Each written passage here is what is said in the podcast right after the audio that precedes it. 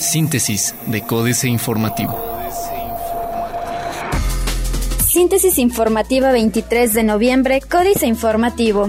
Códice Informativo. Motín en Tequisquiapan deja 20 detenidos, confirma Procuraduría General de Justicia de Querétaro daños. El Ministerio Público del Estado abrió una investigación en contra de 20 personas por los disturbios ocurridos el viernes por la noche en Tequisquiapan, en donde se dio un enfrentamiento entre policías y ciudadanos inconformes por el nombramiento de delegados, justo en el edificio de la presidencia municipal, que resultó con daños.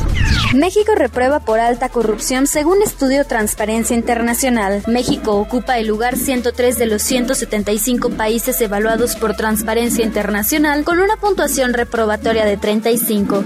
Esto en cuanto a la percepción sobre el grado de corrupción que existe en el sector público. Además, destaca por contar con la peor calificación de los 34 países que forman la Organización para la Cooperación y Desarrollo Económicos. Maestros de Querétaro se manifiestan nuevamente contra reforma. Policía se despliega. Alrededor de 60 maestros se manifestaron a fuera de la unidad estatal de medios ubicada en la colonia San Pablo para reiterar su inconformidad por la reforma educativa y detener las evaluaciones a profesores que, aseguran, son para quitar derechos laborales. De acuerdo con información proporcionada por personal de gobierno del estado que se encontraba en el lugar, en la capital del estado se ubicaron siete sedes y solo en el caso de uno todos los profesores ingresaron a hacer su evaluación.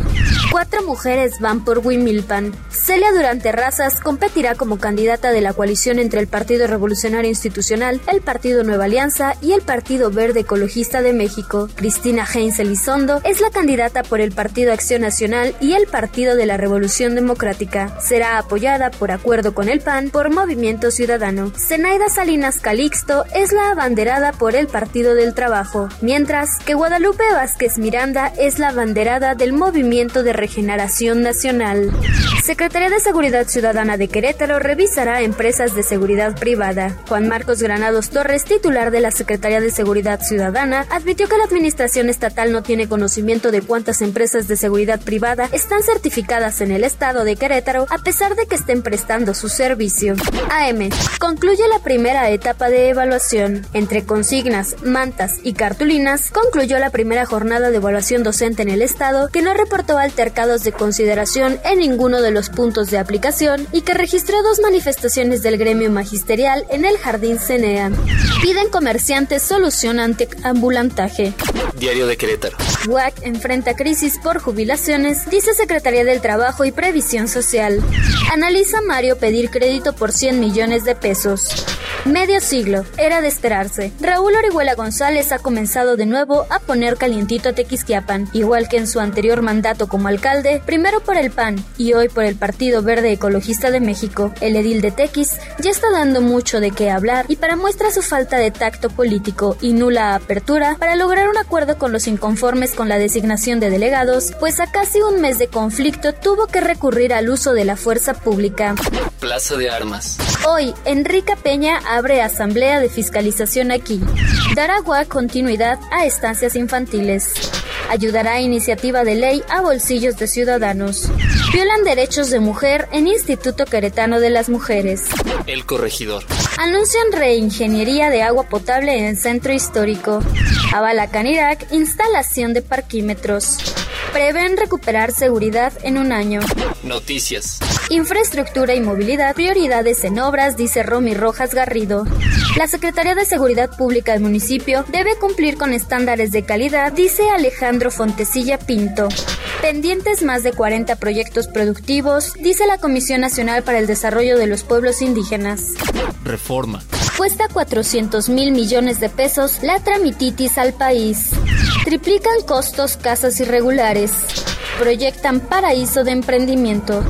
Se pierden 112 mil por vivir lejos. Cada persona que vive en la periferia de la zona metropolitana del Valle de México pierde en su vida laboral 112 mil 500 pesos en tiempo invertido para trasladarse de su casa a una terminal del centro de transferencia modal que la dirija a su trabajo contra lo que implica para una persona que vive en la zona intraurbana. La jornada. Verificará Profeco millones de medidores de servicios públicos. La mayoría de empleos que se generan no ofrecen ingresos ni condiciones adecuadas. No se elevarán cuotas del ISTE pese al rezago financiero, asegura Baeza Terrazas. La evaluación rebasó 94%, asegura Nuño. El titular de la Secretaría de Educación Pública, Aurelio Nuño, informó que la evaluación docente que se aplicó este fin de semana rebasó 94.3%, además de que hubo saldo blanco en todas las sedes, incluidas las de Michoacán. De acuerdo con las últimas cifras, la dependencia reportó que acudieron a evaluarse 45.506 docentes de educación básica y media superior en 28 entidades. Excelsior. Sube 6.2% ingreso laboral per cápita. El Producto Interno Bruto por habitante marca un récord. El Producto Interno Bruto de México sorprende a todo el mundo. Sigue bajo el crédito bancario a las empresas. Internacional. Mauricio Macri gana la presidencia de Argentina en reñida segunda vuelta. Jornada. Los argentinos eligieron este domingo en segunda vuelta, la primera que se celebra en la historia de este país, a la fórmula de la derechista propuesta republicana de Mauricio Macri, Gabriela Michetti, que encabezó la alianza Cambiemos, lo que significa un giro muy fuerte tanto en la política nacional como internacional. Líderes del sudeste asiático crean asociación económica.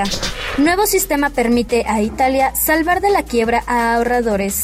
Nissan liderará en México mercado crediticio automotriz de 2015. Otros medios.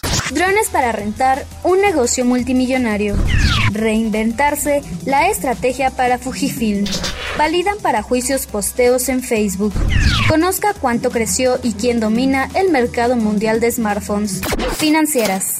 Dinero. Los ministros y el paraíso presupuestal, Enrique Galván Ochoa. ¿Será que los ministros de la Suprema Corte se ampararon contra el presupuesto base cero de Luis Videgaray? Porque, en materia de aguinaldos, no se advierte ningún ahorro. Al contrario, los 11 funcionarios, 7 serían suficientes, recibieron de la Cámara de Diputados un trato de tanta generosidad que con frecuencia regatean cuando se trata de impartir justicia pronta y expedita. México S.A. Economía, Arenga y Realidad. Carlos Fernández Vega. Alegraos, mexicanos crédulos, que ya lo dijo el ministro del año y su séquito de tecnócratas, la economía nacional acelera su ritmo de crecimiento, avanza según lo estimado y en una proporción mayor que la de otros países de América Latina. Una píldora que, dicho sea de paso, ha dorado desde que se instaló en la oficina principal de la Secretaría de Hacienda tres años atrás para un resultado concreto más que mediocre. Capitanes, Jacob Stern. El capitán de Lenovo en México está celebrando los 10 años del fabricante chino de computadoras en el país. Trae buenos resultados, ocupa el segundo lugar en ventas y en el último año colocó 24.7% más dispositivos. Ahora busca incursionar en el segmento de teléfonos celulares. Políticas. Alberto el ciclista, jaque mate, Sergio Sarmiento. En la cola fronteriza para ingresar a Estados Unidos por Otay, se coloca delante de mí un peculiar hombre, delgado, correoso, de pelo escaso y blanco, de unos 60 a 65 años. Lleva una bicicleta plateada de neumáticos gruesos. Le pregunto por qué cruza con bicicleta y me responde que va a trabajar a una planta de alimentos cerca del aeropuerto de San Diego. Fin de siglo en Venezuela. El informe Oppenheimer Andrés Oppenheimer. Las elecciones legislativas del 6 de diciembre en Venezuela serán las más antidemocráticas que se han visto en la historia reciente de Latinoamérica, con la excepción de Cuba. Y, sin embargo, es probable que la oposición gane el voto popular por un margen abrumador y que eso lleve al principio del fin de la corruptocracia cívico-militar que gobierna ese país. Bajo la lupa. Denis Dresser. Preguntas indispensables que el Senado debe hacer para asegurar la idoneidad de los próximos ministros de la Suprema Corte. Preguntas necesarias para evitar cuotas y cuates, cómplices y correas de transmisión. Preguntas para apuntalar la independencia y la autonomía y el profesionalismo del Tribunal Supremo. Preguntas para que llegue allí alguien más interesado en proteger los derechos fundamentales de la población que en garantizar la protección política a quienes ejercen el poder.